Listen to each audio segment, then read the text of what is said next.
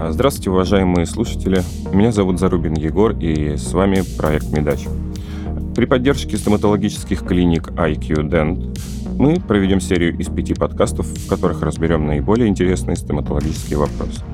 Мы постараемся взглянуть на стоматологию как из кресла пациента, так и со стороны самого врача. Наш первый выпуск будет посвящен общим вопросам, которые могут возникнуть у пациента. Каждый из нас оказывался в стоматологическом кресле, в том числе и сами стоматологи. Мы будем задавать вопросы, которые вы, возможно, стеснялись спросить у врача, находясь у него на приеме. Насколько редко можно посещать стоматолога? Ходит ли стоматолог лечиться к другим стоматологам? И доверяет ли стоматолог фразе, что будет совсем не больно? На эти и другие вопросы нам постараются ответить наши сегодняшние гости, соучредители, врачи-стоматологи из клиники IQ Dent Александр и Михаил Островские. Здравствуйте, коллеги. Добрый день. А, ну, прежде чем переходить к самим непосредственно стоматологическим вопросам, хотелось бы немножко узнать про вас самих. Расскажите, пожалуйста, в каком возрасте вы решили, что вы станете стоматологом? Ну, давайте, наверное, с меня начнем. У нас ситуация достаточно, с одной стороны, банальная, потому что у нас родители стоматологи, и мы за выбором профессии особо не стояли. Но насколько вот я помню себя, я думаю, что класса со второго. Угу, то есть это лет в 8, наверное, да, вам было? Ну, приблизительно, да. То есть я как-то был нацелен изначально. У нас интересная история, потому что прадед, э, стоматолог, он э, закончил Варшавский университет. Угу. А бабушка у нас врач общей практики, а вот родители уже стоматологи. Поэтому мы так и как-то автоматически перетекли в это направление медицинское. У Михаила... Ну, у меня, наверное, чуть-чуть попозже. Я, я думаю, класса до пятого, до шестого я об этом вообще не задумывался. Ну, после шестого класса у меня вариантов других не было. То есть не было вариантов или прям было не, не рассматривались другие варианты. Было точное понимание, что я буду заниматься этим. Это очень интересно, потому что обычно люди в таком возрасте боятся стоматологов, а не собираются ими становиться. Но, ну, наверное, все-таки действительно вот влияние а, родителей и как, как вот так, в поколении вот так вот доктора. Ну, нам-то бояться некого было. Ну, возможно, Потому что да. родители сделали все возможное для того, чтобы наше лечение, если оно было необходимо, протекало угу. в комфортных условиях. Поэтому вот такого страха, как у многих э, наших пациентов перед стоматологическим креслом, ну, конечно, когда ты приходишь, и мама перед тобой что дома, что у кресла, наверное, угу. наверное, спокойнее. Угу. А, соответственно, как вы вот решили стать стоматологом в дальнейшем, какова ваша судьба была? Вы пошли в куда-то, например, в среднее профессиональное сначала получали образование или сразу нацелены на университет были? Сразу на университет. Ага. И какой закончили?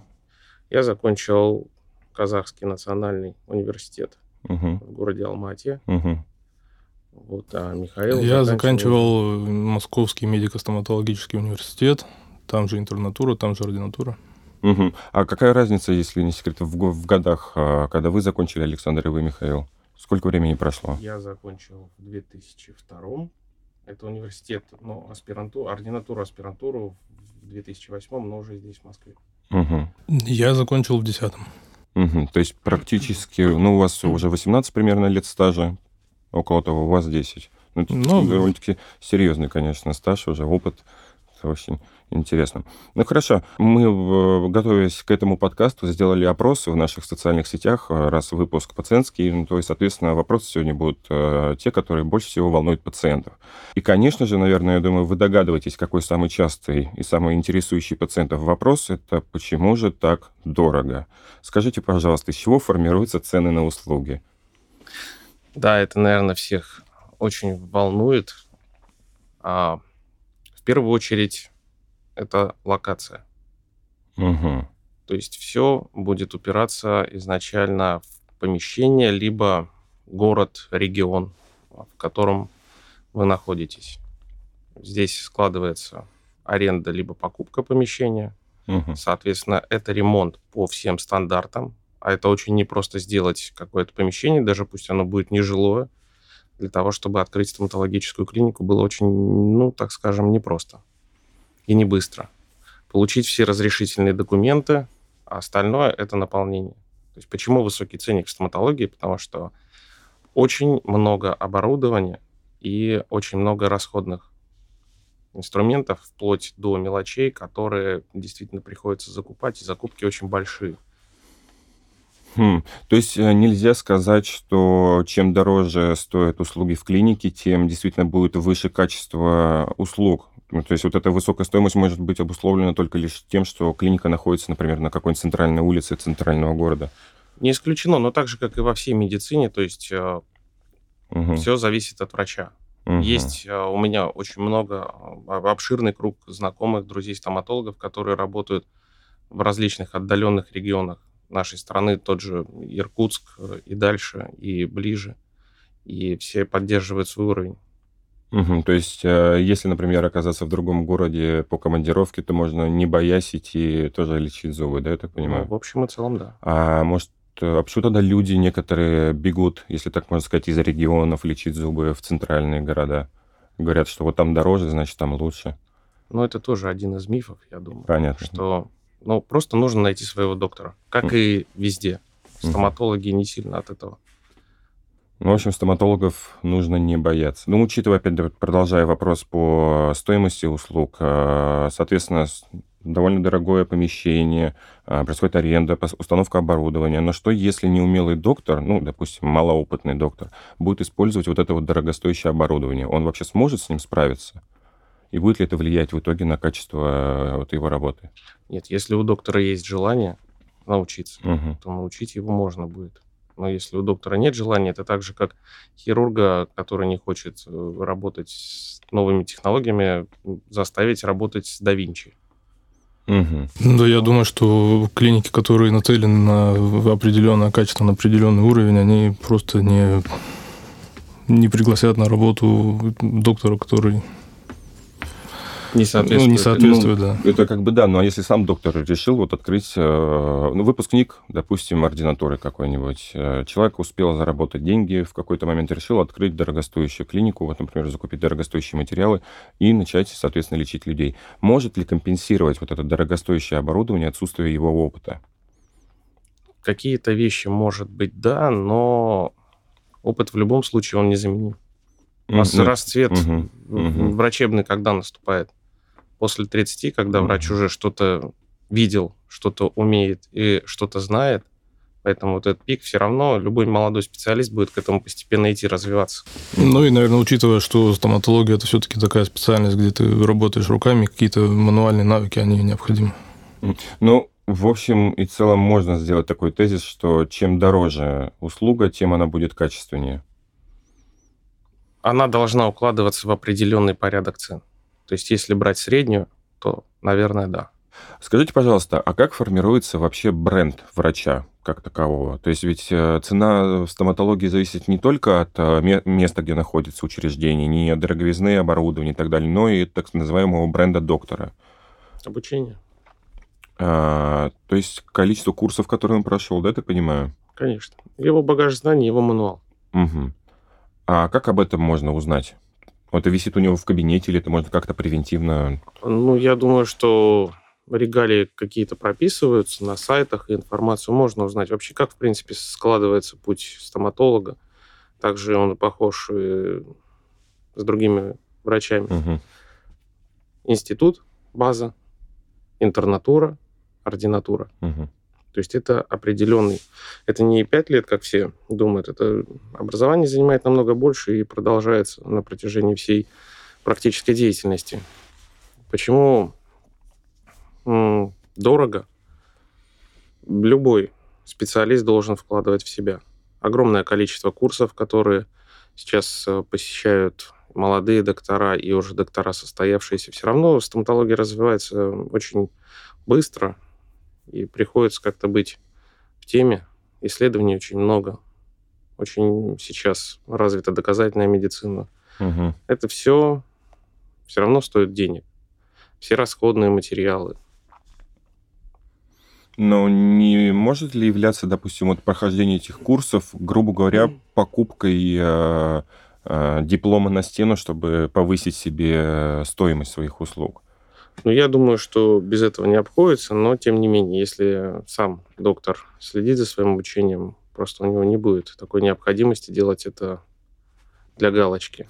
Ну, про доктора это понятно, но вот пациент, он же не разбирается, например, что за курсы. Он, ну, допустим, я как пациент прихожу, вижу огромное количество дипломов, висящих на стене. Понятное дело, у меня будет эмпатия к этому врачу. Но на самом... бывают ли те курсы, которые, если так можно назвать, просто бумажки для э, создания видимости э, специалиста? Ну, я думаю, что без этого не обходится. Мгм, мгм. Хорошо. А если не секрет, как часто, вот в частности, вы, например, проходите курсы в, в течение года? В течение года, ну, я думаю, что 2-3 курса это точно, Мгм. помимо каких-то больших конгрессов. То есть еще один-два конгресса мы посещаем, наверное, да? Ну, минимум, да. Но в обучение доктора это же не только посещение каких-то курсов. То есть доктор, который работает каждый день, он же в любом случае каждый день что-то пробует новое, как-то он совершенствуется, он оценивает свои предыдущие ошибки, он смотрит на результаты прошлых работ. Это же тоже все обучение, это все опыт. Мгм. То есть он производит, начинает делать какие-то авторские методики, например, работы. Авторские – это хорошо, если авторские научно обоснованы. Мгм. Какие-то новые вещи, которые, которыми он может потом обучить своих же коллег, да. Но чтобы эта авторская методика не заключалась, ну, я даже не знаю, как это назвать, в какой-то обыденности, либо заблуждении научно недоказанной, просто сказать для красного слова, это моя авторская методика, все же в медицине должно быть обосновано, статистически посчитано. Конечно. Это первое. И такие авторские методики есть. Но самое интересное, а, на сегодняшний день в нашей стране уровень стоматологов очень хорошо подтягивается к зарубежному. Если раньше было принято у тех, а, у кого были возможности выезжать за границу это делать, то я могу сейчас сказать с полной уверенностью, что у нас достаточно специалистов в области хирургии, имплантации, ортодонтии, терапии, в том, чтобы это делать здесь, далеко. Это тоже как один из показателей уровня докторов. А бывает так, что кто-то с-за границы, например, приезжает э, и остается работать в России? С э, Европы, например, доктора. Ну, Я думаю, что такое было в начале 2000-х, сейчас я думаю, что меньше. Мгм. Я не знаю, по какой-то причине, может быть, какие-то свои Мгм. там внутренние желания. Сейчас еще очень э, модно развивать э, популярность, вот опять-таки повторюсь, бренда доктора через социальные сети, например, э, Инстаграм.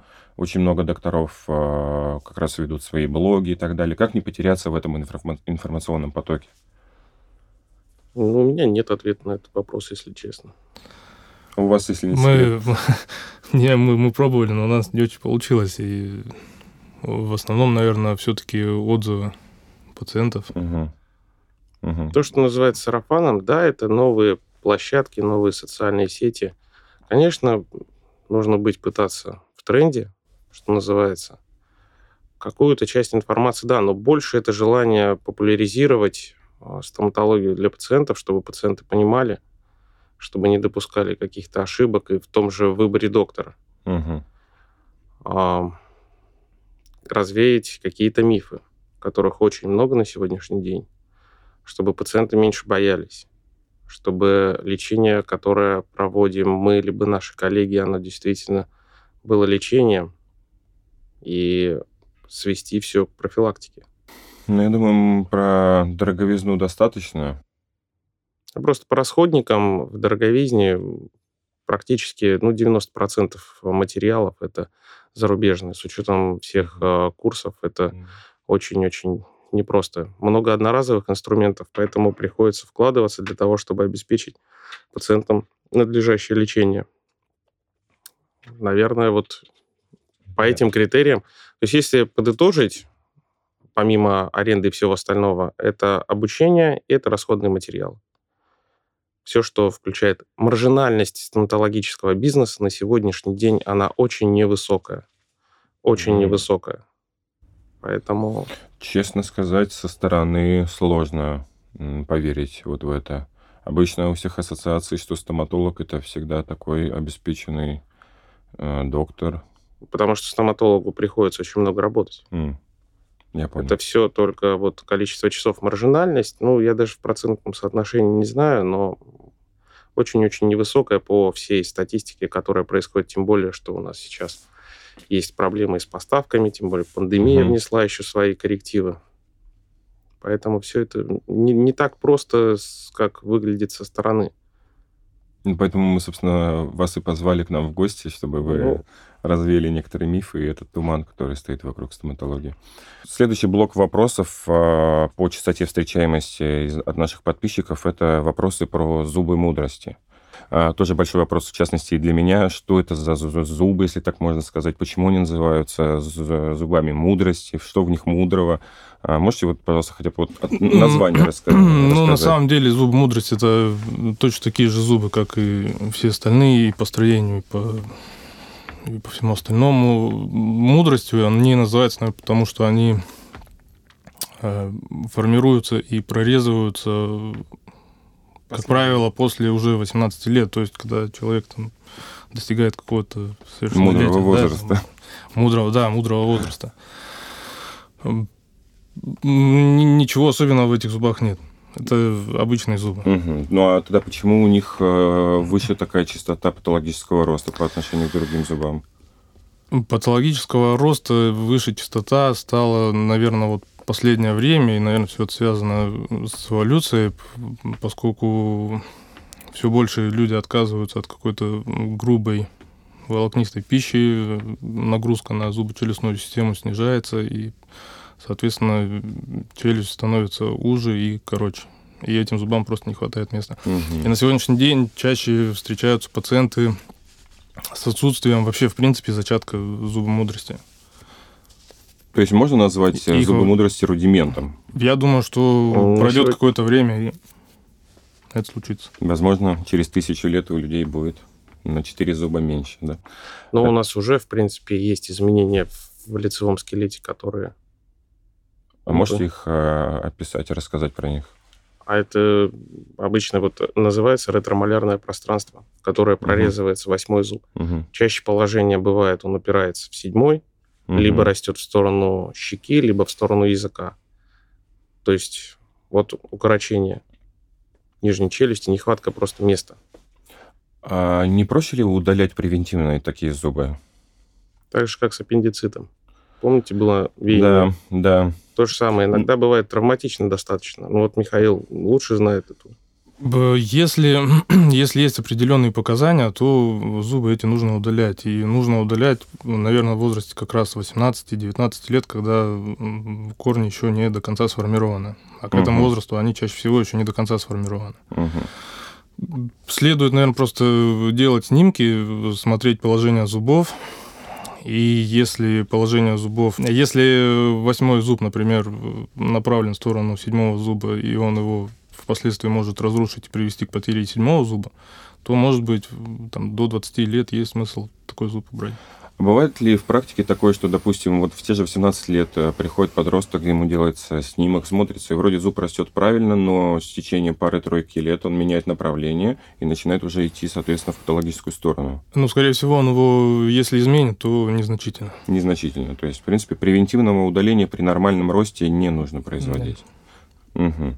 Хорошо. А, то есть, ну, мо- можно, в принципе, учитывая тенденцию человека к смене диете, можно уже назвать зуб мудрости бесполезным, да? Опять же, если он э, занимает неправильное положение, если он не стоит не в зубном ряду, да, то есть если у него нет контакта с антагонистом, с зубом, который э, смыкается с ним, Мгм. если он не участвует в пережевывании пищи, то, то такой зуб, он особо функциональной какой-то нагрузки он не несет. А можно его использовать, например, для проведения каких-нибудь э, опорных э, участков при протезировании, например? Использовать как каркас, например, если у человека нету шестерки-семерки? Но это уже сейчас с развитием имплантации все меньше и меньше к этому прибегают. Другой вопрос – аутотрансплантация. Мгм. При отсутствии шестых зубов сейчас есть работы, которые а, замещают восьмыми. Мгм. И они есть, а, отлично приживаются там? Ну, не отлично. Но эта но- методика достаточно еще новая, поэтому, наверное, как сто процентов сейчас сказать тяжело. Но методика такая есть, она работает. Вообще вот э, все больше и больше общаясь с представителями стоматологической такой специальности, я замечаю, что с каждым годом все более и более новые методики приходят. Это одна из самых, наверное, прогрессивных э, да, специальностей в медицине в целом. Ну, очень быстро. Очень быстро. Очень да? быстро. Да, то, что все время новые там 4 and 1 какие-то методики, то тут уже мне про протезирование э, восьмерка, шестерки, очень интересно. А, так, хорошо. А, следующий по частоте вопрос и вообще тема, которая интересовала подписчиков а, и студентов, стоматологов и самих стоматологов, это тема, конечно же, кариеса. Все-таки это заболевание, с которым сталкивался каждый человек на нашей планете. Гиппократ еще описывал это заболевание. А, честно, вот, вот от себя такой даже можно вопрос, можно сказать, от несправедливости этого мира. Почему одни люди едят сладкое в огромных количествах, и с их зубами все в порядке, а другие поддерживают строгую диету и постоянно не вылезают из стоматологического кресла? Бактерии. Все решают бактерии. То есть у нас всего лишь 11% э, населения всего угу. земного шара устойчиво к а, микрофлоре, которая вызывает там, заболевание пародонта. То же самое с кариесом. Угу. То есть это именно бактериальное заболевание? Это чисто бактериальное заболевание, и если вот немного статистики позволите, да, угу. у нас 44% э, населения имеет кариес, а больше 600 миллионов детей Ого. имеют кариес полости рта, это примерно около 80-90%. Практически, ну, не 100%, да, 100% не бывает, но, скажем так, 99% всего населения имеет кариес и 30% взрослого населения не имеет, уже имеет отсутствующие зубы вследствие кариеса и его осложнений. Довольно ужасающая статистика. Это с чем связано? С повышением антибиотикорезистентности микроорганизмов? Э, то, что... Гигиена. Гигиена. Индивидуальная и профессиональная. Ого. Но мне кажется, что наоборот же люди стали больше, вот, ну, вот эта пропаганда по, по гигиены полости рта, то есть стоматологии на каждом углу должны были, наоборот, способствовать человечеству все чаще ходить. Ну, вот такой вот парадокс. Интересно. А есть какие-нибудь домашние антибактериальные препараты, которыми можно, например, полоскать рот э, каждое утро, и, соответственно, бактерии? Чудо они не совершат. То есть тут только мануал. Правильный угу. подбор щеток, угу. ершей и просто вот расширить арсенал угу. средств индивидуальной гигиены и все. В принципе, кариес это что? Это гниение угу. в переводе. И за это отвечает один основной бактериальный агент, это стрептококус мутанс. Угу. Да, это, конечно, я, я всегда почему-то думал, что именно бабушка мне еще говорила, не ешь сахара, то будет у тебя кариес. Ну, правильно, потому что это быстрый углевод. Угу. Ну, бактерии, конечно, да, используют это все для своей жизнедеятельности. Ну, ладно, э, в принципе, я думаю, что вот э, такая большая, большой вопрос гигиены полости рта мы, наверное, оставим на следующие выпуски. Да, это... Потому что тут э, можно... Она очень большая, это, про да. нее можно говорить долго. Угу. Но вот а, такой вопрос, опять-таки, по поводу дороговизны стоимости э, стоматологических услуг. Есть вот такой вопрос. Что будет экономнее? Ходить раз в год к стоматологу и подлечивать начальные этапы кариеса? Или же все-таки приходить, когда уже нестерпимая боль, соответственно, но один раз? Самый экономный вариант будет раз в полгода посещать стоматолога. Самый экономный Это, раз... наверное, самый экономный будет вариант. Угу. То есть постоянно регулярный профосмотр с э, чисткой, соответственно. Тут же в, э, ответ в вопросе, что называется. Ну, да, ответ в вопросе, но вопрос такой все-таки возникает. Нужно... Ну, естественно, что начальные стадии, во-первых, стоматологу проще угу. работать с начальными вариантами кариеса, и это дешевле.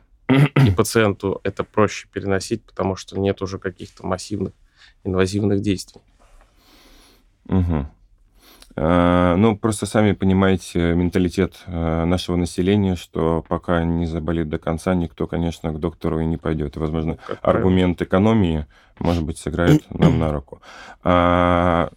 Как вы сказали, довольно-таки э, высокий процент людей страдают кариесом в нашей стране. И это в мире, это мировая статистика. Тем более, да, тем более в мире. Ужасающее количество детей имеют какие-то признаки кариеса. А, но, соответственно, это все будет приводить к тому или иному инструментальному э, вмешательству. Ну, чаще всего, если я не ошибаюсь, ставится пломба ведь, да, на uh-huh. кариесную э, полость. А скажите, пожалуйста, а как понять, что пломба установлена качественно, что она хорошая, из хороших материалов, например, сделана? А тут вот с точки зрения пациента это сложно. Угу. Ну, Свои, ну, во-первых, он может опираться только на свои субъективные ощущения. Но и этого не всегда бывает достаточно. Тут больше, наверное, вопрос доверия к доктору и доверия к клинике. Угу. Потому что материалы на сегодняшний день стоматологами в нашей стране приблизительно один и тот же спектр. Они могут быть э, в ценовой политике немного разные, но это композитные материалы светового отверждения. А что за субъективные качества э, вот, могут навести пациента на мысль о том, что пломба некачественная? Отсутствие болевых ощущений при накусывании, при приеме пищи разного характера, горячая, холодная, острая, сладкая, угу. химические раздражители. А, если десна в области этого зуба не воспалена, отсутствует запах. Ну, то есть вот какие-то такие критерии, угу. которые... Которые появились после уже соответствующего вмешательства. Да. Ага. Хорошо. А, и всегда ли вообще лечение кариеса заключается в постановке пломбы или можно как-то не доводить до вот, медико- инструментального лечения? Ну, это только на самых начальных э, стадиях есть э, методики, которые позволяют, это называется импрегнация. Угу. Но, к сожалению, я таких встречаю очень-очень редко. Это только вот в стадии пятна. Угу. Возможно, и то это, это инвазивная, но считается малоинвазивная процедура. То есть там без препарирования то, что все знают как сверление. Угу. И все. Но, к сожалению, таких вариантов очень-очень мало. То есть все-таки, когда люди приходят, когда доходят до... Ну, опять же, потому что ничего не болит, ничего не беспокоит. Угу. Ну, а на профосмотре у стоматолога это можно визуально. Еще один аргумент в пользу регулярного посещения стоматолога два раза в год. А, ну вот тогда такой вопрос. А, раз человек не может самостоятельно понять, что у него есть какие-то начальные проявления какого-либо заболевания в полости рта, он а, начнет, допустим, ходить к стоматологу два раза в год. Допустим, какая-то масса людей, например, пропагандировалась, и все ходят дружно к стоматологу два раза в год. А, в любом случае появится вопрос, что а, опять-таки на тему экономии. И исходя из этого, а, вытекает следующий вопрос. Как избежать гипердиагностики у стоматолога? Сейчас с этим достаточно просто, и даже пациенту понятно, это фотопротокол. Угу. То есть для того, чтобы... Но Чаще всего эту проблему уже видно на фотографии, и пациент может сам ее видеть. Можно сделать э, компьютерную томограмму, можно сделать рентген-диагностику, фотопротокол, и коммуникация с пациентом, она всегда дает свой результат. То есть пациент понимает, что у него действительно присутствует проблема. Угу. Ну, то есть только если показать, э, грубо визуально. говоря, визуально, да? Да, визуализация играет очень большую роль в настоящее время. Угу. И все-таки опять возвращаемся к тому, что доверие к доктору стоит прямо на первом месте, наверное. Ну, скорее всего, да. Угу. А вот так вот, э, если, ну, отходя от темы того, что сейчас сказали, стоит э, выбрать одного стоматолога на всю жизнь или стоит пробовать разные клиники, допустим, разнообразить и найти кого-то не знаю как. Ну, тут я, я... Это достаточно сложный такой с этической точки зрения вопрос. А... Наверное, если ты доверяешь доктору, опять же, что касается доверия, тебе не захочется бежать и искать какую-то другую клинику. Ну, лучший враг хорошего, как говорится. Иногда э, люди все время бегают в поисках все более, более лучших э, результатов за меньшие деньги, например, те же самые. Ну, вот это ну, не очень хороший вариант угу. поиска. То есть искать где-то подешевле, наверное. Могут расходиться мнения, могут расходиться взгляды на тот или иной курс лечения. Поэтому тут еще больше путаницы и сумятицы. Mm. То есть, например, а, методика одного стоматолога такова, потом человек придет к другому врачу и придется... Может начаться конфликт. Mm-hmm. Стоматолог, пациент, стоматолог. И как решать этот конфликт, никто не знает. Поэтому если в общем и целом все устраивает, наверное, нужно доверять. Угу. Но опять же, э, с помощью визуализации рентгена и всего остального. То есть, чтобы пациент сам видел, что у него действительно все хорошо или плохо, чтобы он знал о масштабах своей проблемы. А как вы думаете, можно ли придумать э, какой-нибудь э, алгоритм по самообследованию людей то есть, например, каждую неделю, например, он во время а, чистки зубов осматривает, например, каким-нибудь специальным зеркалом. То есть как-то вот что... Ну, это мало реально. И таких мотивированных пациентов Никто я... не будет. Их очень мало. Угу. И это достаточно сложно, потому что комплекс осмотра, там такие бывают темные углы, что без mm. специальных э, методов обследования он этого просто не сделает. То есть диагностику оставить только на самого врача? Есть контроль. Контроль гигиены. Угу. Вот за этим а, пациенты могут следить. То есть это либо растворы, либо таблетки, которые являются индикатором налета. Угу. Это Таблетка разжевывается, да, если Таблетка не разжевывается, либо а, используются ополаскиватели, которые окрашивают налет. Угу. И уже сам пациент непосредственно видит, в каких а, участках либо зонах у него гигиена нарушается. Угу. Ну, это опять-таки тоже довольно обширная тема. Мы, наверное, оставим ну, ее это все, да, это... на следующий выпуск. Очень интересно, конечно, но у нас сегодня более пациентский такой. А, скажите, пожалуйста, вот а, стоит ли людям с какими-то системными заболеваниями более часто ходить к стоматологу? Ну, например, у пациента сахарный диабет. А, сахарный диабет как так или иначе же будет влиять на состояние полости рта. Нужно ли ему, например, ходить не два раза в год к стоматологу, а чаще или или нам Вообще, количество визитов определяется после осмотра. Угу. И много есть заболеваний, ассоциированных с сахарным диабетом, касающихся не только зубов. То есть в первую очередь страдает кровоснабжение, пародонт. Может быть, здесь будет необходима, опять же, более частая профессиональная гигиена. Угу. Есть заболевания, которые ассоциированы с вторичными иммунными поражениями. То есть э, сахарный диабет, э, повышенное артериальное давление – это проявление на слизистой в виде красного плоского лишая. Угу. Потом кардиологические пациенты должны регулярно ходить на профессиональную гигиену, потому что бактериальная обсемененность, и все кардиологи, в общем-то, об этом знают, что это утяжеляет течение основного заболевания. Пародонтит, угу. набор микрофлоры очень огромный, и она достаточно злая. Поэтому тут надо за этим следить. Ну, чтобы... то есть для каждой патологии той или иной системы органов характерны те или иные, соответственно, стоматологические Конечно. проблемы. Поэтому изначально, когда пациент приходит, и мы заводим не только историю болезни, сначала с ним нужно побеседовать, и он заполняет анкету здоровья, угу. чтобы доктор был в курсе, какие препараты он принимает, какие заболевания у него уже диагностированы. Угу. Но вы в первую очередь, конечно, отправляете э, человека лечить основное его заболевание для того, чтобы э, все-таки нивелировать состояние э, полости рта. Ну нет, почему? Мы же можем все это делать параллельно. Мы должны свои факторы патологические убрать. Угу. Патология с лор-органами, кстати, частая бывает. А с какими, например? Синуситы? Синуситы угу. адонтогенного Адон... происхождения. Угу. Часто, кстати, вот встречается на практике? Ну, достаточно часто. Михаил.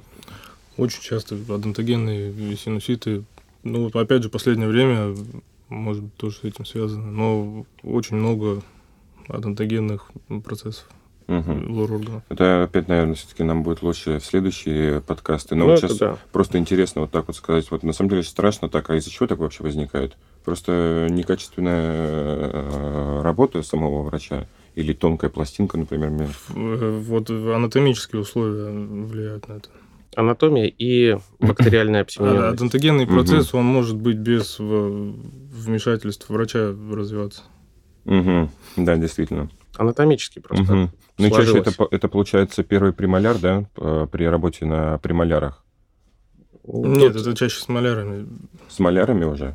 М. Интересно.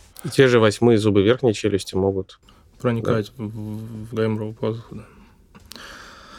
Это я просто пытаюсь сейчас. Ну ладно. ладно, да, это уже на следующий подкаст оставим. Но это очень. У нас как-то тоже был случай в, в секционный, тоже дентогенный сепсис у пациента развился. Э, соответственно, синусит, тромбоз э, пещеристого синуса, ну и, соответственно, дальнейшая скоропостижная смерть. Ну ладно. Э, по поводу общего состояния организма и патологии полости рта, э, есть мнение, что избыточное употребление кофе может каким-то образом влиять на состояние зубов и слизистой оболочки полости рта. Скажите, так ли это или это все-таки миф? я бы причислил, наверное, к мифам. Потому как... что я сам любитель кофе. Каких-то научно обоснованных работ по этой теме я не встречал. Единственное, но это касается не только кофе, что может воздействовать на слизистую, это температурный фактор принимаемого напитка. Угу. В остальном я не видел каких-то явных проблем, кроме налета при приеме кофе. Но это из личной практики. Опять же, научно обоснованных факторов пока в этой области мною не наблюдалось. Угу. То есть налета не будет как такового? Налет он может быть, но это налет пигментирован, как э, из любого пищевого продукта. Со временем все равно пигментация происходит. Угу. А в дальнейшей прогрессии в зубные камни? Тут уже более сложно. Я думаю, что это надо на оставить, надо оставить на гигиену, потому угу. что там, опять же, все зависит от свойств слюны, от э, индивидуальной гигиены, угу. от того, как часто приходит, от э, состава минерализации слюны. Угу. Но все равно можно хоть как-то сказать, что много кофе это плохо. Все равно налет, да, например, будет появляться. И Но если кофе с молоком, камни. то тогда нет. Нет, камни вообще, в принципе, кофе, я думаю, что не имеет никакого отношения. Хорошо, вы успокоили меня, на самом деле, учитывая мою кофеиновую зависимость. Так что я почему-то все это именно сетовал на избыток э, кофеина. Ну ладно. Хотелось бы у вас еще уточнить по поводу такого состояния, как бруксизм. Э, оно набирает обороты в популярности в социальных сетях. Э, честно признаюсь, среди моих друзей тоже начали появляться такие вот симптомы и больные вот таким состоянием. Что, что это вообще такое? Расскажите, пожалуйста. Бруксизм – это, если говорить в двух словах, это гипертонус жевательных мышц. Угу.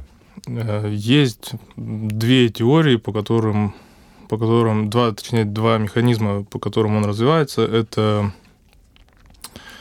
чрезмерное выделение кортизола. Угу. И второй механизм – это отсутствие окклюзионных контактов при смыкании зубов. Угу. То есть, когда челюсть находится в неправильном положении, она начинает искать себе место, что приводит к бруксизму. Угу. Чем это чревато, вот этот гипертонус? Гипертонус, ну, это постоянная усталость, нагрузка на сустав. Угу. Это стираемость впоследствии. Но, как сказал Михаил, кортизо... Э, повышенное выделение кортизола сейчас характерно для многих э, жителей мегаполисов, а, для категории возрастной, наверное, от 18, когда мы начинаем учиться, и до окончания карьеры, когда рефлекторно сжимаются угу. зубные ряды. Угу. Это так называемые клинчеры. Клинч э, из бокса угу. пришел сюда. Угу. А, это просто эмоциональное напряжение. Это в духе болезни и неотреагированных эмоций. Это куда да. же гипертония, так далее. Да. Угу. А вот второй вариант бруксизма, который, ну, наверное, истинный, это потеря окклюзионных контактов и э, переход импульса от ЦНС к мышцам в поиске нормального соотношения. И это уже намного сложнее. Это действительно там нужно проводить работы по разобщению. Можно использовать ботокс можно использовать э, сплинт-терапию, то есть жесткие капы ни в коем случае не покупать. Обычные силиконовые, боксерские капы кто-то пытается угу. себе делать для того, чтобы... Нет, этим можно только навредить. Угу. Тут нужна диагностика, чтобы не пострадал сустав и чтобы расслабить мышцы. А диагностика, если я не ошибаюсь, ну, вообще в первый раз человек заподозревает у себя бруксизм, когда э, ему кто-то говорит, что он во сне скрипит зубами. Да. А как тогда заподозрить? Есть какие-то альтернативные методы заподозрить э, бруксизм, если за тобой никто не следит ночью, например? Чаще всего это человек сам начинает чувствовать, когда он утром просыпается, и у него болит в области сустава, у него болит мышца, как будто она у него как будто он всю ночь что-то жевал. Да, да. ну, комплекс жевательных а напряжений. Ну, э, я так полагаю, все-таки более подробно бруксизм тоже разберем на соответствующих э, подкастах. А мы сегодня так вы, наверное, заметили, идем по верхам различных вопросов, которые интересуют наших подписчиков-пациентов. Ну, для пациентов а, усталость по утрам, напряжение, при чистке зубов посмотреть, нет ли стираемости, то То есть угу. выраженность бугров, это они могут по, по некоторым точкам увидеть, что стираются, либо если кто-то подсказывает ночью. Здесь нужна консультация специалиста, чтобы он определил тип напряжения и, исходя из этого, уже выводить план лечения. То есть все-таки есть какие-то, можно придумать э, планы самообследования человека в ряде стоматологических патологий, о которых мы говорили ранее? Можно заподозрить. Угу, угу. Хорошо. Вот следующий, э, следующая группа вопросов, она такая интересная, если можно сказать. Э, тезисно она называется как государственные поликлиники. Вот э, некоторых людей это понятие государственная клиника, оно вторгает в ужас, а государственная поликлиника уж тем более. Скажите, пожалуйста, почему вообще существует такой стереотип, и можно ли от него избавиться каким-то образом? Ну, на самом деле, на сегодняшний день э, стоматологические клиники, по крайней мере, московские клиники, они находятся на достаточно приличном уровне. Угу. Конечно, они отстают и по оборудованию, по оснащению от частных клиник. Опять же, самой большой, самой большой проблемой в государственной поликлинике является ограниченное время приема на пациента. А сколько выделяется? Или в зависимости от В зависимости от специалиста. Да? Угу, угу. Хирург, ортопед, терапевт, там разные могут быть временные ограничения. Угу.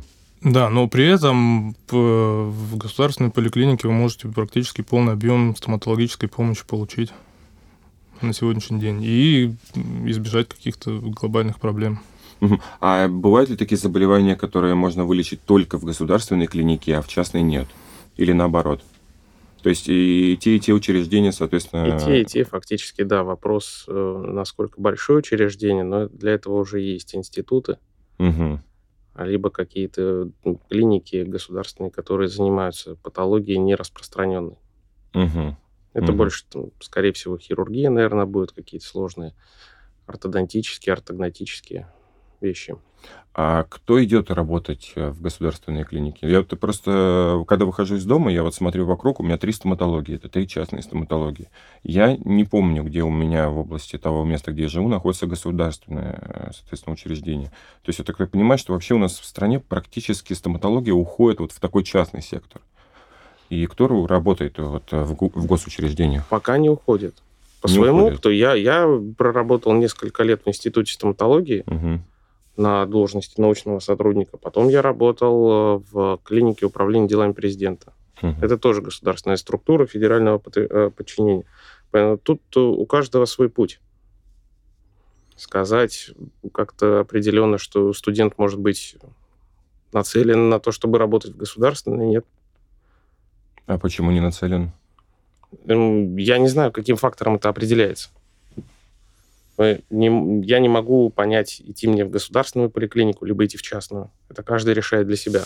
Угу. А в чем тогда вот эта разница тогда? Можете вот еще раз объяснить ее? То есть вот что такое тогда государственная клиника, что такое частная клиника? Ну, государственная клиника в первую очередь это бюджет, который выделяет государство. Угу. То есть человек Затем, на зарплате? А, человек на зарплате и финансирование государственной клиники угу. осуществляется государством. Угу. Поэтому есть определенные программы, которые могут вам предоставить э, помощь бесплатно.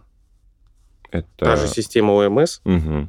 Это бесплатное оказание угу. помощи. Естественно, угу. что там будут отличаться материалы и само, э, само лечебное пособие, так скажем, объем его от э, того же, но в частной.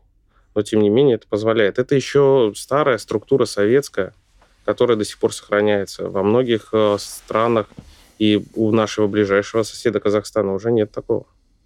То есть там фактически полная коммерческая стоматология. Mm. За исключением, опять же, маленьких программ для больших клиник, которые они могут оказывать в рамках бесплатных. Но, опять же, это все будет финансировать государство. Угу, угу. Ну, то есть, получается, можно ли сказать, что врач в государственной клинике, поликлинике будет зарабатывать меньше, чем в частной? Ну, не факт. Угу. То есть, ну, опять-таки, конечно, зависит от количества пациентов, э, которые приходят. От объемов, от специализации угу. все это будет зависеть. Но, опять же, возвращаясь вот к началу нашего разговора, все зависит от врача. Угу. Как врач хочет развиваться, так и будет. Угу. То есть это не стадийно, что вот студент выпустился с института, пошел в ординатуру, а потом он набрался практики, опыта в государственной клинике, а потом пошел в частную. То есть там это сразу вилка, да, у него? Ча- часто бывает наоборот, когда врачи приходят из частных клиник, достаточно уже в зрелом возрасте угу. и с большим опытом приходят в поликлиники государственные. Угу. А вот а, с высоты вашего опыта, а, где более интересные патологии встречаются? В частных клиниках или все-таки в государственных учреждениях?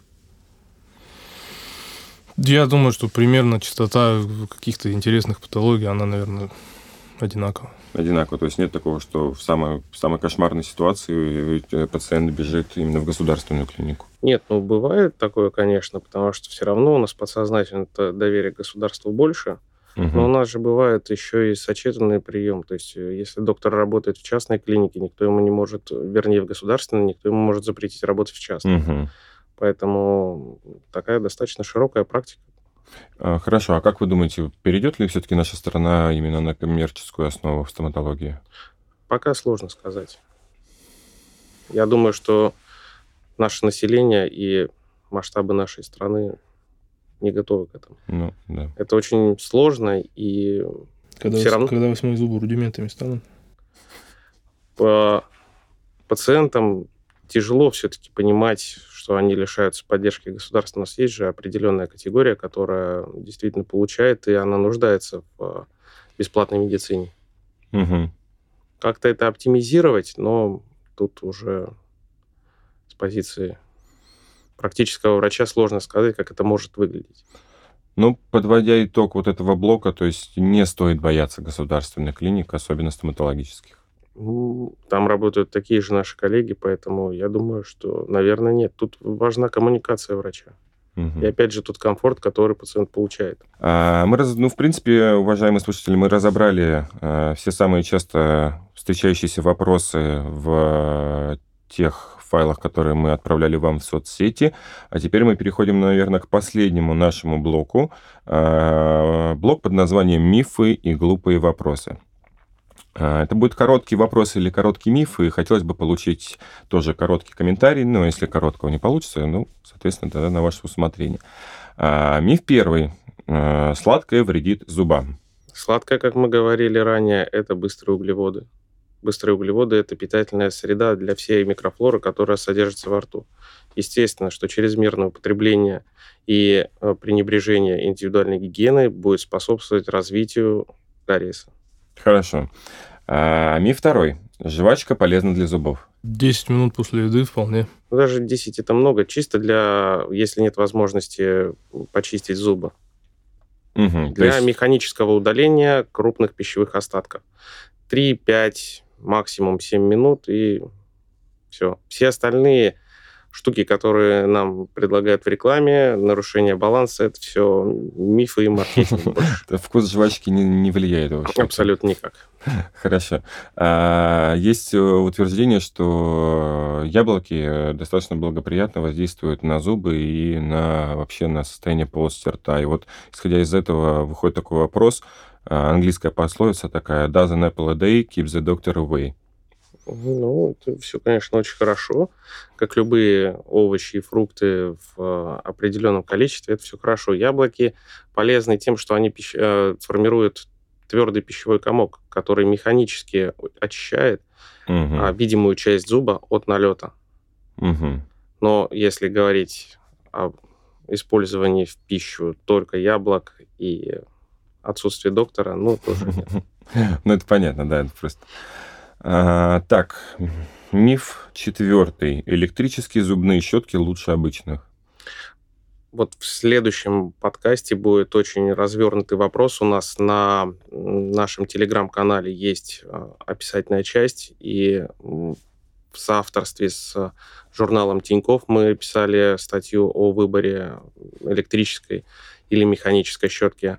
Нет э, доказанной вот статистической разницы между электрической и классической. Может быть, она будет статистически недостоверна, но в плюс к электрической. Угу. Но при этом э, важно соблюдать правильную технику чистки зубов. Угу. И говорить, что одни лучше, чем другие, наверное, с точки зрения профессиональной неправильно. Здесь больше играет роль мануальная. Мы тогда оставим э, ссылочку на ваш телеграм-канал э, да. к этому подкасту, чтобы наши слушатели могли ознакомиться с, с вашей информацией. Э, хорошо. Миф номер пять. Вредно чистить зубы больше двух раз в день. Нет. Нет? Нет. Хорошо. Вредно чистить зубы больше пяти раз в день. Нет. Ну, а давайте чем, я могу в чем продолжать. Вред? А, а, нет, в чем Механическая вред? травматизация. Нет, мы сейчас э, останавливаемся на щетках с мягкой щетиной. Если говорить о механическом истирании эмали, я не знаю, сколько нужно ее тереть, чтобы ее стереть до такого уровня, чтобы начались какие-то проблемы. Хорошо, это вот очень интересно. Я просто всегда вот этот, этот миф вот у меня в голове с детства, что больше Это миф раз. больше касается пришеечных дефектов, как одно, а, как один из факторов развития пришеечных а, клиновидных так называемых дефектов. Угу. Это ну, избыточное наверное, давление. Если, если, наверное, пользоваться грубой жесткой щетиной, то может быть. Гингивит какой-нибудь. Это просто... будет просто травма. Угу. Травматический. Хорошо. Спасибо. А, миф шестой. Даже это скорее больше вопрос. А, действительно ли отбеливает отбеливающая паста? Она помогает к основному действию отбеливающих систем. А, так, ну, понятное дело, что в пол, полном мере... Вопрос, в каком объеме угу. вы хотите увидеть изменение цвета зуба. Если пользоваться э, зубной пастой, без домашнего отбеливания, либо без офисного отбеливания, и надеяться, что у вас на полтона или на тонн изменится состояние, то, наверное, вряд ли. А так они содержат активные компоненты, больше предусмотрены для поддержания вот этих двух профессиональных угу. видов отбеливания. То есть, э, по сути своей, она более, более, более актуальна будет э, для тех, кто употребляет пигментированную пищу, напитки, да, но здесь нужно смотреть на абразивность и быть с этим очень аккуратными, потому что некоторые пасты, которые заявлены как отбеливающие, есть э, РДА, это размер частиц. Угу. И он должен быть не очень высокоабразивным. Угу. Потому что чем больше абразия, тем больше стирания. Вот тогда при чистке больше пяти раз в день можно получить действительно проблемы. Очень белые зубы. То есть это фактор выбора что зубной щетки, что пасты, должно определяться на приеме у стоматолога с его корректировками. Угу. Ну, подробно, конечно, профилактику гигиены полости рта мы разберем в следующем нашем подкасте. А, сейчас следующий э, вопрос. Правда ли, что чем белее зуб, тем он более здоровый?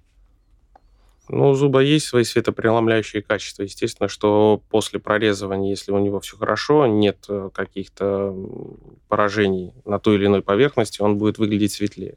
Угу. Чем он выглядит темнее, значит, э, тем больше вероятность какого-то поражения, которое препятствует светопреломлению, соответственно, меняет его в более темный спектр. А есть ли какие-нибудь заболевания, которые проявляются именно повышением белизны зуба? Гипоплазия Начало, вот, то есть, есть ну, есть формы, начальные формы было. флюороза или гипоплазии, угу. они могут э, выглядеть в виде белых миловидных пятен. Но угу. опять же, это все точно и локально. Угу. На одной поверхности нельзя сказать, что вот один искрящийся зуб будет. Ну да, действительно было бы нелогично.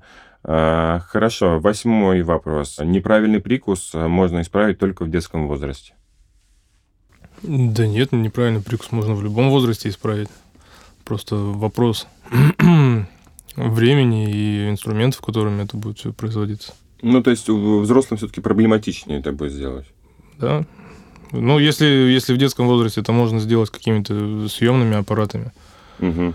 то во взрослом возрасте это маловероятно. Угу. То есть брекеты и... Брекеты, ортогнатическая хирургия. Но, опять же, это не, возраст не показатель. 50-60 лет сейчас спокойно подвергается ортодонтическому воздействию. Угу, угу.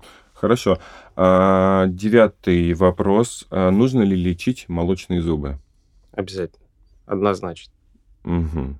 То есть сто процентов? Сто процентов. А Сто двадцать процентов. А если, допустим, молочный зуб э, близок, так сказать, к своему выходу, к окончательному, то есть к выпадению? Насколько? Ну, тут не, понятно, не, не завтра, а, да. абстрактный вопрос. Очень. А, обязательно нужно следить за здоровьем молочных зубов угу. вплоть до а, протезирование молочных зубов. Протезирование. Обязательно. А, При ну, сильном разрушении коронковой части нужно пролечить этот зуб, и чтобы он функционировал. Во-первых, это все отражается на прорезывании постоянных зубов. Во-вторых, при лечении мы убираем флору, которая может воздействовать и на зачатки, мгм. вернее, даже не на зачатки, а на прорез- прорезывавшиеся зубы рядом. Мгм. То есть мы убираем бактериальную обсемененность у ребенка во рту. Чем меньше бактерий, тем лучше будет э, прогноз у зубов постоянных. Мгм. Это даже не обсуждается, и гигиена. Ребенка надо учить обязательно чистить зубы и контролировать до 6 лет точно, чтобы ребенок это делал. Спасибо. И последний, э, наверное, самый интересный и волнующий всех, в частности, меня вопрос, э, действительно ли будет не больно? Михаил, как хирург, сейчас скажет. Мне, лично мне у стоматолога в кресле никогда не было больно. Вот ни разу, сколько я посещал стоматологов, мне ни разу больно не было.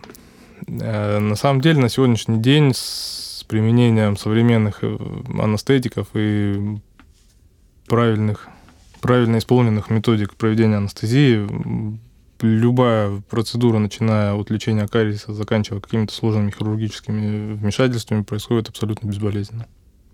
Я, наверное, белой завистью вам завидую, потому что у меня поход к стоматологу всегда ассоциируется. Я от себя еще добавлю, помимо всего, да, э, конечно, бывают состояния, которые могут обезболиваться более, а, так скажем, тяжело. Ну, допустим, острые состояния, то, что называют иногда стоматологи горячими зубами, либо какие-то гнойные поражения. А, более длительное время наступления анестезии, какой-то дискомфорт. Просто я не хочу, чтобы пациенты думали, что они идут на СПА-процедуру. Мгм. Все-таки любая стоматология – это инвазивное вмешательство в организм. А многие очень путают с тем, что идут на салоны красоты, получают какие-то позитивные ощущения. Здесь такого не бывает. Это, ну, ну, на это нужно делать поправку. Мгм. Конечно, стоматологи – это не пыточное. Они все равно стараются, чтобы вам было не больно. Но бывают определенные обстоятельства, в которых нельзя это сделать абсолютно незаметным. Это бывают и посттравматические неприятные ощущения. и В самом процессе может быть какой-то дискомфорт. Ну, вплоть вот даже до звуков и используемых инструментов. Но, тем не менее, большая часть всех манипуляций, она протекает безболезненно. Так что не, не надо бояться, не надо. Лучше задать несколько вопросов и коммуницировать с доктором в момент, когда вам больно или неприятно, тогда доктор предпримет какие-то шаги для того, Мгм. чтобы сделать это лечение более комфортным для вас. Ну, в общем, подводя итоги, мы можем сказать, что нужно посещать врача два раза в год, нужно найти себе одного определенного врача, которому периодически постоянно ходить на профобследование и соответствующее лечение, и не бояться проводимых мероприятий. Так? Идеальная картина. Спасибо, Александр. Спасибо, Михаил. Спасибо. Будем Спасибо, рады Егор. видеть вас э, в наших дальнейших выпусках. А с вами, уважаемые слушатели, мы прощаемся. Всего вам доброго.